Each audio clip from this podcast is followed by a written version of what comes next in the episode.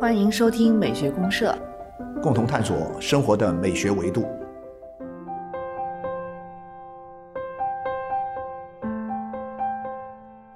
欢迎来到美学公社，一起探寻生活的美学维度。亲爱的听众朋友，大家好，我是生活美学观察家小明老师。我是可可老师，欢迎大家。啊，欢迎大家。可老师，这个年后上班啊，也有一段时间，有段时间了，有段啊时间了。我一般很多地方是初七就上班了。初七，上班上班，然后呢，这个但是更多的哈，嗯，可能是这个初十左右。十五元宵节以后，基本上就全部到位了。啊，元宵节啊，过完元宵节就全部到位了，所以说离现在已经有些日子了。对，但我感觉这个节后综合症还是挺严重的。就我本人来讲，就是谁都这样啊，谁都这样。实在不想干活。但我觉得我们当老师还好一点，我们当老师呢这个还没开学，嗯对啊，或者说刚刚开学，嗯，我们是到现在是刚刚开学没多久嘛，嗯，但是呢，你比如说我们这个过完了这个元宵节之后，还有那么一个多礼拜才开学，对，所以说如果说没有自己的，不像我们这样，我们还有我们的电台，我们还得要干活之外，如果没有这些东西呢，我们没感觉。但是呢，在外面上班的时候呢，就是每天得坐班的那种哈，或者说机关啊、公司啊什么的。那就有这种感觉，就好家伙，半天缓不过劲儿来。假期啊综合症。假期综合症。以前我在媒体工作的时候，啊我记得我们这个每一次媒体放假啊，然后呢初七初八上班了，嗯上班之后这个我们讨论选题，或者说我们放假之前要讨论这个节后的选题，我们出什么选题的时候，啊大家一致的感觉就是说，就想做一个跟这个呃不想工作有关的选题，就是不想上班、不想工作、不想干活。所以说，我记得我觉得现在有一个。现成的题啊，我们啊以前真有过，真做过一期，是吗？我们真做过，呃，大我记得大概是零五年左右，嗯过完年大家一上班的时候，到摊上去买杂志，就买到我们这本杂志的时候，一看，哟，好家伙，这题目有共鸣，不想工作，哦，就就四个字儿，不想工作，确实很有共鸣。但是你发现没有，你说再多，说归说，还是得事实上还是得工作，但是呢，还是工作，你就是不想上班，就是没精打采，就嗯提不起劲儿。但是我觉得现在呢，有个词儿可以用来说对，现在有一个非常贴合您说的这种状态儿，啊就是很明面上感觉你是不想工作的，啊，挺啊好的一个词儿是吧？一个挺好的啊词儿。摸鱼是吧？您要说摸鱼，我就知道了，这没错。摸鱼啊，对，就是上班先摸鱼再说。呃，你可以找到各种理由啊。你比如说我们现在，特别是很多单位，你经常是过完年，反正我听我的一些朋友，他们这个上班的朋友说什么，他们说。呃，这个现在上班嘛，反正你也你也没办法，没必要，也没办法，这个像以前那么投入的去工作。为什么呢？因为很多活起不来。为什么起不来呢？因为你们单位上班了，可是我的客户他没上班啊。啊或者说我的客户，他们那个单位虽然上班了，可是我这客户还在休年假，他还没到位啊，我的很多的活儿继续不下去，那我正好可以借机就摸摸鱼，对，啊、特别适合这段时间。对对对，你可以找到这个借口。但是通常我们会认为，这个不想工作的状态，节后综合症这个状态呢，基本上。个把来月你就得要那什么，呃要转过来要转过来了。你不转过来，那你刚好像你可能这个单位你就待不住了，你被老板给你踢走了，是吧？对，原原来的认识是这样的。但是呢，现在不一样了。现在有了摸鱼这个说法之后呢，我可以常年摸鱼 啊。所以说，就我觉得我们今天可以来聊聊摸鱼这件事儿对，啊。呃，因为现在有一个变化，不知道柯老师你有没有注意？摸鱼这词儿呢，其实原来我们一般说的时候，都感觉它其实是一个不太能摆到明面上来讲的东西。就是要浑水摸鱼的事儿，肯定是不对呀、你。这是好像有点很很投机的感觉啊！一个是说，我们一旦说到摸鱼的时候呢，一个是说这个人是个机会主义者、投机分子、投机分子啊，占公家的便宜，然后呢，至少来说，那个是拿了老板的钱去干自己的事儿、啊，对挖社会主义墙角挖社会主义墙角啊，挖单位的墙角什么的。对。但是你发现没有？近两三年来，我们在说到摸鱼这词儿的时候，好像变化挺大这一方面的意思倒弱化了，没有那么明显。至少呢，不是它最重要的一个意思。嗯啊、它反映的是另外一些东西，但这个东西我们可能还没有太多的人去捋过。很多人在讲到摸鱼的时候呢，比如说你作为一个单位的领导，你要是听说谁谁谁嗯，跟你告状、跟你举报啊，某某人上班一天到晚摸鱼，你可能会很恼火，对不对对对对，但其实大家现在平时我们的社交生活里面，我们平时在日常的语言当中，我们聊到摸鱼的时候，嗯似乎不完全是那么回事儿。啊对对，大家现在目前呢，就是有一个我觉得特别有趣的变化，是普遍很多人很接受这个词儿了。挺接受的。对，一听说摸鱼，大家都会心一啊笑。还有还有一种叫摸鱼式社交，咱们一会儿还可以 对呀、聊啊对，摸鱼式社交，摸鱼式叫互相打掩护，啊互相打掩护的好。好，这个小时你摸哈，嗯我替你掩护着，替你扛着。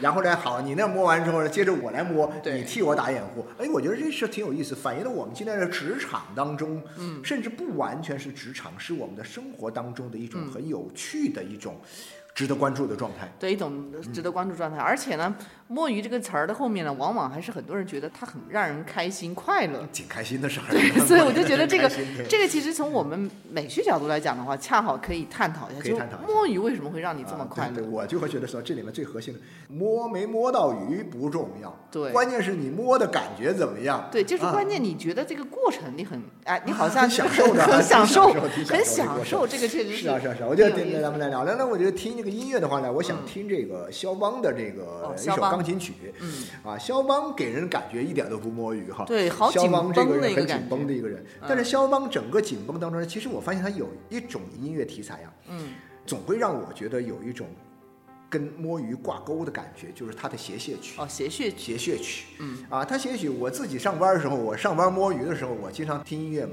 啊，但所以说，我们一旦讲到这个说要聊聊摸鱼的时候，我想音乐，其实我说实在的，我首先想到的就是肖邦的谐谑曲，一共有四首，其中的第二首是最有名的一首啊，最有名啊，特别好听。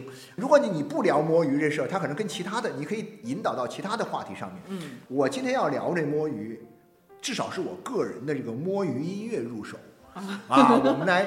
一会儿来进入我们这个话题，我相信大家一定会找到一点感觉。我们先听他的这个开头这一段，好，啊，似乎不太像摸鱼，很正儿八经的，但啊是慢慢转着转着，你就发现就开始摸鱼了、啊！就先是这个很严肃认真的在工作，然后呢，慢慢慢慢的找到了节奏以后呢，慢慢进入到摸鱼的状态，啊，墨鱼本来就是隐性的嘛，啊就是不能一下子感觉。对不能一下，对，没错没错。你你看，好，咱们现在开头来听个两分钟啊，肖邦的协谑曲啊，第二首先第二，首，嗯嗯，OK。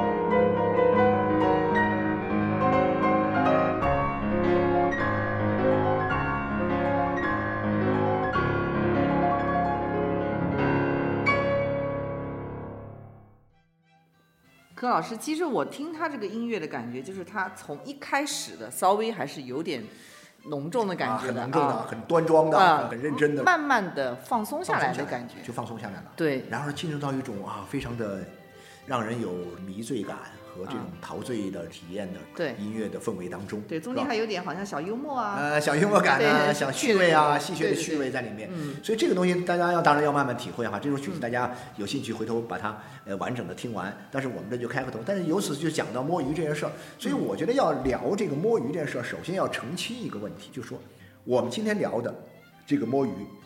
跟我们以前说的这个浑水摸鱼的这种投机分子啊，这种利己主义的行为，我认为不能简单的划等号，嗯，应该是不一样的。不一样。对，那种我们确实是觉得，那可能它都不叫摸鱼，对，这个词儿是最近这些年才出现的嘛。对虽然这俩字儿一直有。网络用语啊，但是是呢，它出现的一个背景是什么？就是说，在一个工作的状态里面，你不好好上班工作。务工。啊，然后呢，中间呢就消极怠工也好啊，或者就偷懒就是忙啊忙中偷闲呐、就自己去干自己的事儿，嗯，然后呢，就给人一种摸鱼的感觉，就浑水摸鱼而且浑水摸鱼啊，老板给你发着工资，然后呢，你却在这儿干私活，所以这里面可能确确实实有干私活的，干自己那点活、啊，然后呢，这个在这个上班的时间里面，嗯，不好好的积极的投入到工作状态当中，结果呢，打开电脑，其实你在写自己的东西，现在做自己的私活儿，可能干私活这层意思是有的。嗯但是呢，慢慢的演变下来之后呢，我认为它就不完全是一种干私活的。对我们现在其实讲摸鱼呢，包括网络上大量的大家普遍认可的，其实是指的是，我觉得是休息时间的一种放松。对对对，也就是说，它应该是一种什么呢？就是说，是你在高强度的紧张的工作节奏当中，嗯怎么样通过一些什么呢？让自己从这种工作状态里面稍微的抽身出来，让自己嗯稍微的放松一下，对调节一下。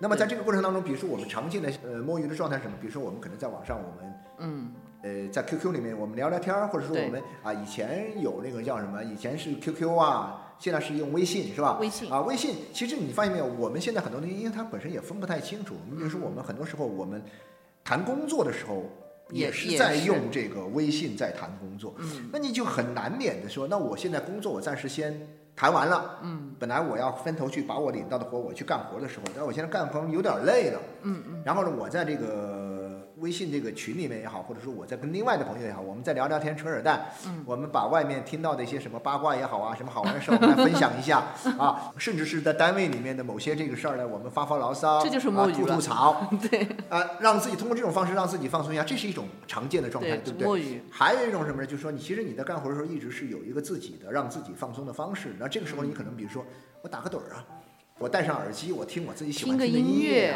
对，发个呆，对发个呆甚至于什么事儿都不做，我就看看天。对对对对，这这种其实都是一种。那这个单位其实很多单位已经考虑到了，在这个工作当中啊，不应该过分的从上班儿到打卡下班的这个八个小时时间里面，严格的遵循一种什么，好像说是这样一种嗯，分分钟都在工作。都都在工作上。所以说，很多单位它也会有什么呢？比如说，呃，中午会有一些休息吃饭的时间，会把这个吃饭的时间延长一点、对，啊，是吧？你比如说这个，其实很多地方你半个小时就能吃饭了，对吧？快餐一送到门口，你拿过来叭叭半小时就能吃完了。但是他会给你说一个半小时，有的是一个小时，有的是一个半小时，有的甚至是两个小时，嗯从十二点到两点。但很多是一个到一个半小时的这种情况。还有一个什么？到了下午三四点钟的时候，会有下午茶时间。对，或者是茶水间呐，啊，喝杯咖啡间里面喝杯啊，咖啡啊，对对对，这个它其实都是会有这个东西。其实我们要聊的这个关于摸鱼的这个话题啊，我更多的是应该聚焦在这一块地方。对，就是啊说它还不是我们往往有点贬义的那种其实啊，投机啊、偷懒啊、干私活呀。对，更多的我们是想要聊一下，就是如何在一个工作的节奏里面学会学会张弛有度，张弛有度的，啊有一点自自己的放松和休息。对，没错。对，而这个放松和休息呢，其实是为了更好的投入啊工作。后面的工作啊，。对，因为什么呢？因为工作效率以前我们一直都在讲劳逸结合、张弛有度，嗯但是您注意到没有，小明老师，就是说以前我们在讲这个张弛有度、这个劳逸结合的时候呢，我们更多的是把它看的是一种什么？上班和下班的关对，系。上班和下班。就说你这一天你要劳逸结合哈，你上了班，上班就好好上班，啊上了班是劳，下了班你就逸。啊，所以呢，劳逸结合上班，所以呢，你不要把上班时间过分的延长到什么九九六也好，零零七也好，嗯啊，就一直绷得太紧。但是呢，你要有下班时间，下了班你就好好的休息。我们现在讨论的是什么？在工作时间内的这样一种劳逸结合。嗯对，我觉得我们今天讨论这个摸鱼是要讨论这个问题，不是讨论说上班是劳，下班是逸，不是这个劳逸结合对，啊因，为我个人感觉，我觉得现在时代环境变了。变得好，对啊，对，所以你在现在这种上班时间里面呢，它其实是一个，不是我们原来聊过元宇宙的问题，对啊，它其实是一个已经消解了时间空间的这种界限感没错。没错没错。所以就造成了，比如说你要想让一个人像个机器人一样的，从早晨到晚上十个小时、八个小时干活，毫无任何间隙，这是可以做到的。嗯但我们那个时候是很难，因为你有很多时间空间的问题嘛。对对对，所以你跟一个人联系可能没那么方便，你还要打电话，打电话你可能中间就会要耽误很多时间。但是现在都是无缝的，对，有时候我心里想着打衔电话的时候，有时候你寒暄一下，套套近乎，对聊聊天，扯扯淡，然后呢，哪怕说我为了工作的这样一种，比如说我为了让这个单子能够很顺利的签下来，我一开始我调调情，我这个啊逗逗乐什么的，这其实也是也是摸鱼摸对呀的一种嘛，是吧？对对对也是摸鱼一种。但是所以我就会讲了，摸鱼重点它不在什么呢？重点其实不在不在鱼，上，而在摸上。对，就说你如何学会放松，其实就是这个问题。因为现在你有没有发现放松好难？很难的。我跟你讲哈、就是说摸鱼这件事儿之所以让很多人放松，是因为什么呢？是因为他身上最终什么鱼没摸着，没有就是因为目的。摸不到鱼，你这个摸鱼才舒服，才放，松您。讲的太对了，柯对吧老师，我非常同意这个啊对吧？观点。你整天惦记着我今天要摸条大鱼，我今天要干啊一条大的，我今天那你就是炒更，你今天是干私活儿，那对个不对了。对，我今天就是摸鱼，我没事儿我去淘宝上溜达一下啊，没事儿我跟人去闹个嗑儿，我去聊聊天儿，甚至我刚才说了，就是你去呃调调琴，你没事儿就或者啥都不做，啥都不做发个呆，放空。你说好像啥事没干，好家伙，我这一小时啥事没干，但是你放空了呀，嗯，啊，你摸了摸了一小时啥也没摸着，但是你心想，我摸了呀，我摸了你就舒服了嘛，我我非常同意您刚才讲的这个无目的性的这个问题。我觉得这就是无目的这是放松的一个非常重要的前提。嗯就任何事情，一旦我们给它赋予了一定的这个目标，对你就很难放松。像刚才我们听那个音乐，为什么柯老师您觉得它可以作为您的这个摸鱼的一个 BGM？我觉得它的音乐里面其实也有冲突感啊，有冲突感。对，也有一种很矛盾的肯定是有很很多东西在里面。对，因为像肖邦这个人，他其实是很很，不擅长摸鱼的应该，他其实不擅长摸鱼。对。我就想一个很好玩的事儿，就是嗯。当年这个呃肖邦不是和这个乔治桑好上了吗？啊好上了之后，他们俩一块去度蜜月，其实也不叫蜜月嘛，他们也没结婚，也没干嘛，只是这个恋人关系。然后呢，好了之后呢，处在这种所谓的蜜月状态当中的时候呢，嗯。这个乔治桑带着她跟以前的丈夫生的孩子，嗯。然后和肖邦一起呢，这等于是一一个新的一家子哈，啊就从这个巴黎去这个什么，去西班牙的这个马约卡岛度假。其实肖邦这个人啊，是个挺粘人的一个人，对，但是呢，乔治桑他不喜欢粘人。嗯，所以呢，到了那个岛上的时候，乔治桑经常自己带着小孩自己出去玩去了，他不带肖邦出去玩。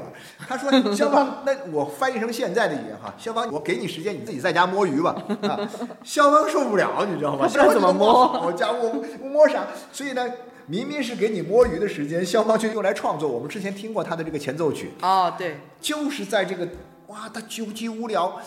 我有工作走了，对对对，我有工作让我快乐我有工作让我快乐，他只好写写曲子啊，写那个什么。但是呢，在这个曲子过程当中，你又发现他其实是，其实他已经找到了一种摸鱼的状态。为什么？啊比如说，他能够把摸鱼变成工作。嗯比如举个例子来说，这里面有一首很著名的曲子叫什么？叫这个呃雨滴啊，雨哦雨滴滴前奏曲啊啊。这首雨滴前奏曲呢是，其实他是穷极无聊。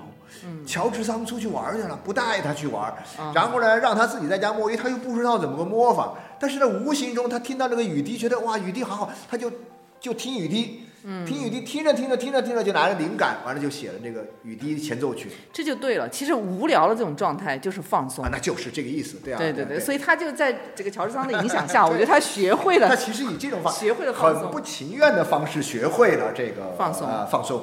呃，对但是这样的话呢，激发了他的一种更大的一种创造性。嗯啊，所以我觉得是这样，就是因为我们今天是什么呢？我觉得我们今天有一种情况特别有意思，很多人之所以想要摸鱼，其实我们也可以稍微的分析一下。嗯说实在的，嗯你如果说你很忙的时候，理论上讲你是不可能去摸鱼的。嗯但是呢，有的时候呢，摸鱼它会成为我们的一开始哈，从社会层面上看这个问题的时候，我觉得是摸鱼，它一开始会出现在我们的这样一种职场上，成为很多人的，特别是年轻人的一种工作状态的时候，其实有一个有意思的原因是什么呢？就是说，高强度的工作它并不能带来高收入。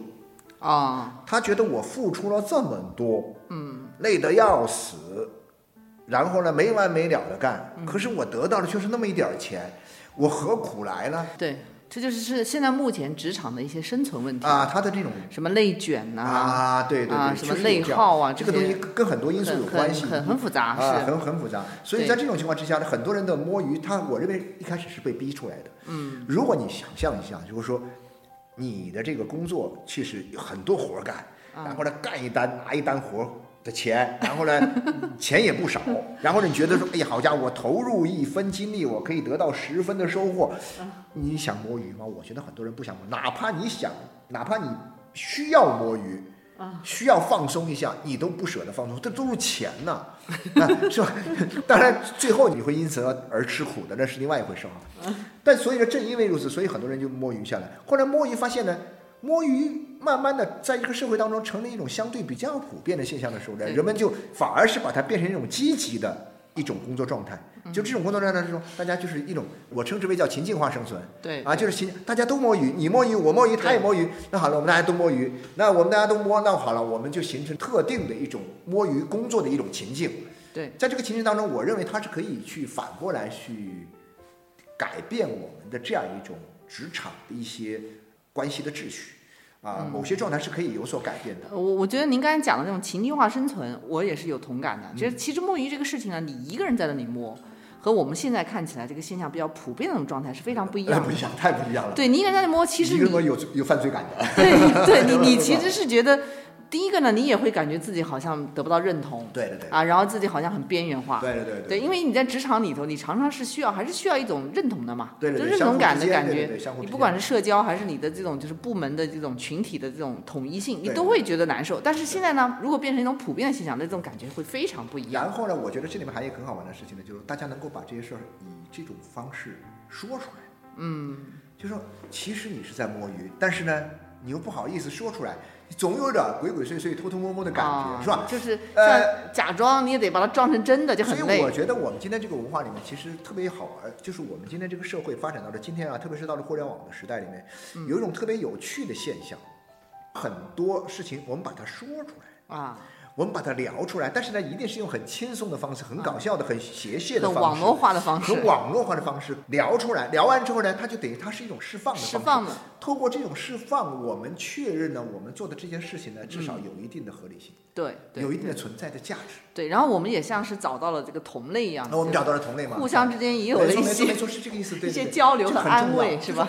因为大家都得说啊，大家都，所以你你相信，就是如果大家都在说这个事儿，我们的开玩笑，不管是开玩笑也好，还是认真也好，啊，说着说着，大家都很，大家都心知肚明的来聊这些事儿的时候，嗯，你老板你也被卷在里面，一起要来聊这事儿的时候，那你就得考虑一下，你的管理上是不是真的有点问题啊？嗯，你会不会有这种感觉？那同样的，我包括像整个社会其实也是一样，一个社会的这个制度化的管理，如果我们大家都说多了，我们大家都一直在这么说，一直这么说，你要直接的去硬刚，嗯嗯，你要直接的两种情况，你要直接跟他去对着干，你可能完蛋。第二的话呢，你不说，你自己把自己这件事搞得灰溜溜的啊，偷偷摸摸的，也不合适。嗯，那我们找到一种方式把它说出来，而且用一种开开玩笑的，好像我不在乎。一旦说摸鱼，比如说哈，啊，你在朋友圈，你在这个社交媒体上说，哎呀，今天又摸了一天鱼，如何如何的时候，那通常人们会说，真的摸鱼的人会说自己摸鱼吗？那其实你最后你发现你真真假假假假真真之后啊，这事就变成了一个什么呢？变成了一个越来越明面化了。明面化了。明面化之后呢，那老板呢，哎，这个时候呢，他可能看到了这个事儿，你的单位的领导看到这事儿之后，嗯，他可能就得要琢磨琢磨了，到底你有没摸鱼？其实你这活儿已经干完了，可是你今天故意要用这种方式说这个事儿，而且大家都在聊这个事儿，都在聊，哎呀，摸鱼摸鱼摸鱼如何如何。然后你这个时候你想，哎呀，那是不是我这单位？你要不就想，哎呀，我单位这活儿还不够多，我加点活儿。你可想，哎呀，我单位里面是不是要适当的要容忍这帮人有一定的摸鱼的空间？他这个摸鱼越来越明面化了，我也是其实觉得蛮惊讶的，因为你嗯知道吗？都有一门课程是开的这个摸鱼学导论。据说是清华大学开的是吧？对对，但是后来可能澄清了，他其实是一个学生开的。啊，一个学生开的啊。对，其实不是正儿八经的正规课程。哦，对，但是当时像上好像都上了热搜的我天哪！啊，就是引起了很大的关注 所。以说这事儿是很值得探讨探讨的。对，因为大家就觉得这事儿居然都可以这么明目张胆的大家来讨论这个问题，就很就很吃惊。其实柯老师，我不知道你的感觉哈，我其实觉得呢，每一个人他的工作状态不同。嗯，就我个人而言哈，其实我是很需要摸鱼的，可能跟您一样。对对对，就是我如果不通过摸鱼这个事情让自己休息和放松的话，嗯我是没有办法保证我的一个工作效果的，对。但是你这个会疲惫，就相当于是这样你通。常的这种摸鱼的方式，呃，比如说你工作的摸鱼的方式会是什么样一种最常见的方式呢？就是说，嗯，其实我觉得是一定要有属于自己的时间。那也就是说，你上班的时间是一个公共时间，嗯，但是在公共时间里面呢，你不能完全只有公共时间。对你在公共时间里必须嵌入一些私人的个人的时对间，比如说八个小时上班，啊。对吧？哪怕中午吃饭，那其实吃饭你还要休息，那个也是非常少的。其实那也是公共时间，对，那也是公那共时间。除此之外，你比如说上午你要工作四个小时，但是对四小时如果你完完全全没有任何自己的时间，那这种状态会很疲惫，你的工作效率是不高的。其实是不呃，对我个人来讲是这样因为可能每一个人会不一样，对但是我相信很多人可我能是这样摸鱼。的方式是什么呢？我摸鱼，其实在日常生活里也好，或者是上班的时候，以前在杂志社兼职的时候，啊每天都去上班嘛。嗯每天去上班的时候呢，第一来讲的话呢，就是说，其实不存在。嗯，就我认为哈，客观讲，嗯任何单位，其实我觉得哈，啊任何的，我相信是这样的。如果不是到了年底，或者到了某一个特特定的时候，嗯，一般的常规的工作状态当中，不可能所有的单每个单位或者说很多单位都是什么呢？有干不完的活儿在等着你去干，逼得你一打完卡坐到工位上，一开始去干，干到下班你还干不完的这么满的活儿，我认为其实是没有的。而且我认为这样效率肯定是不高的。如果说在这种情况下，那当然如果是有如果有这种情况，尤其需要去摸鱼。但是我认为说，其实，在我们很多时候的工作状态里面，其实好像也不至于哈。也不至于紧张到这个状态。所以我觉得摸鱼其实是我们这个工作当中的一个什么一个应有的环节，嗯，就是你从这单，包括你从这单活到下一单活之间的一个延延时的停留，或者说你这中间打个岔去干点什么别的事儿，对哪怕有时候你说你弄事儿的时候，你总要思考一下吧。对呀、啊，是吧？就这种类似的东西，你做个什么体操，你什么揉揉眼睛、眼保健操什么的，你也是一个。但是呢，我觉得说这个事情就是我们讲的，就是说个人时间是什么呢？我认为就是说个人时间，就是在这个里面，你需要有一些就是哎，找到一种节奏上的这种差异感对，啊，就是节奏上差异感，让你能够不会被说一种单一性的节奏一直贯穿下去。因为我觉得我们人的这个身体，呃，这个状态啊是没有办法。长时间的一直在做以同样的姿态、嗯，同样的思维方式、思维状态去做同一件事情是做不了的。对，而且它非常的会抹杀你的一种创造力。你你状态出不来啊！对你状态出不来。你你比如说想要想一个东西的时候，你根本就想不出来。你很多的，所以我我现在理解就是很多的活儿其实是可以什么呢？就是说那种高度机械化的一些活儿呢，其实都不需要人干的。真正人要干的事情呢，就是说是应该是有一种张弛有度的活。你看，像我以前我我自己讲到，我就让我摸鱼的方式是什么呢？就是说我有活儿在这干着，啊我也不可能让它太我我我会估算好一个时间嘛。啊，对，比如这单活是今天下班前我要交的一单但事实上我要加紧干，我两个小时可以把它干完。对，我干完不干完呢？我不干完，我慢慢干呗。嗯我慢慢干去了，我中间干嘛呢？我中间可以啊，我听个音乐呀、对，啊，没事儿我到微信上跟人聊聊天啊，嗯或者说没事儿我到网上去随便去溜达溜达，去去看看什么搞笑视频什么什么的，诸如此类的 啊，找个乐子什么玩意儿的哈。有时候还还溜达出去啊，到完了去买个烟呐、或者说买个什么喝的呀，干嘛什么的，甚至那这样的话呢，我会觉得，哎当你这个活干下干着，你就发现，哎呀，你如果说一开始我就两个小时把这活干完，和我在这种刚才这种很放松的状态去下做这个活的时候，我发现他可能干出来的效果完全不一样。对，对，是这样的。你反而发现有可能就是说你这样来做这个活，他会干得更好。对，就是你不用说冲着目标，然后就拼命的去去赶。对对对对，而且柯老师，你有没有发现，其实每个人会不一样？比如这个活对你来讲是两个小时，啊，对对我来讲有可能，比如说他可能是三个小时，那有的人有可能要干六个小时、嗯八个小时。嗯，对，那可能每一个人他的情况也会不一样那我觉得像一同样一个活，如果这个人他只需要两三个小时干完的话，那他完全可以为自己安排一些时间来摸鱼。对对对对那摸鱼的呃作用是为了让那个活的两三个小时干得更好。对对对，其实是这样。对，因为确实每个人不同。对就通常我们不是说嘛，就是在你比较放松的时候，你的创造力可能是更好最好更有灵感的。对，然后你也会能够萌生出很多潜力来。没错没错没错。就你所以有时候我们经。常是这样的，我们我们以前开选题会，我们开那个就是很严肃认真的这个选题会的时候，嗯，开一个下午的选题会哈，坐在这儿貌似是开选题会，但其实有大量的时间是在闲扯，啊，就在闲扯。有点像我们所以两个选题啊对会。对，我们俩选题会就是闲扯，扯着扯着，有时候就扯出很多很好玩的题目来了。对对对，你反而不如说，哎，好，你有什么选题啊？你选题，然后说不行啊，然后你说说理由，然后叭叭，变得一个非常干巴，非常那个什么，然后什么都想不出来哇，紧张的要死。完了说，哎，有什么选题？然后你说啊，没有选题。然后你说，哎哎，我最近看了个什么电影挺好玩的，快直接直奔主题，说说选题。哎呀天哪天哪，你这个没法弄，你知道吗？对，弄的人很很那个。所以我就想，但这个东西我觉得有一个东西蛮好玩的。啊，我们讲到的这样一种工作时间里面不要摸鱼的这样一种工作伦理吧。啊，工作伦理。其实我觉得可能很长时间是跟什么呢？跟我就会想起日本人的一种工作的一种状态。我是听说日本人上班的时候是不能干私活的。对。他理解的私活就是所有跟公司无关的事情你都不能干的。你不能聊天的。对啊，你就好像说是这个，你做的很多事情都必须是老板的活，哪怕你那活你得找活干啊，都得是老板的活。但是呢，我就会觉得说这种东西呢，可能放到日本那种那种企业文化和他们那种社会背景当中，可能有它的一定的合理性。比如说，我经常会这样想到。你上班嗯，上班他把你的工时买断了，对啊，你这个八个小时我就给你八小时的钱，付了你八个小时的钱啊，给你八小时钱，你就不能偷工减料，你就不能偷，你中间不能干别的事情，啊，你做的所有的哪怕看上去没关系，但是你如果说对工作有益的事情，你才能够去做，嗯啊，然后呢，这个时候呢，嗯。有的时候尺尺寸虽然很难把握好，但是基本上是这样。所以说一般来讲，他们说日本人在上班的时候，比如说家里有什么事儿，哪怕家里有什么不是什么特别大的事儿，嗯，都不会说在上班的时候跟家里商量，跟家里的比如说。打电话，打电话呀，或者说以什么样的这个讨论一下，讨论什么 都不能，就下了班再来讨论，再来说。那这种东西呢，我觉得在那个环境里面，我觉得有一定的合理性的嘛，就是说，因为他给的钱就是真的是人家给的高工资，或者给的钱是按照他那个工时来给的钱。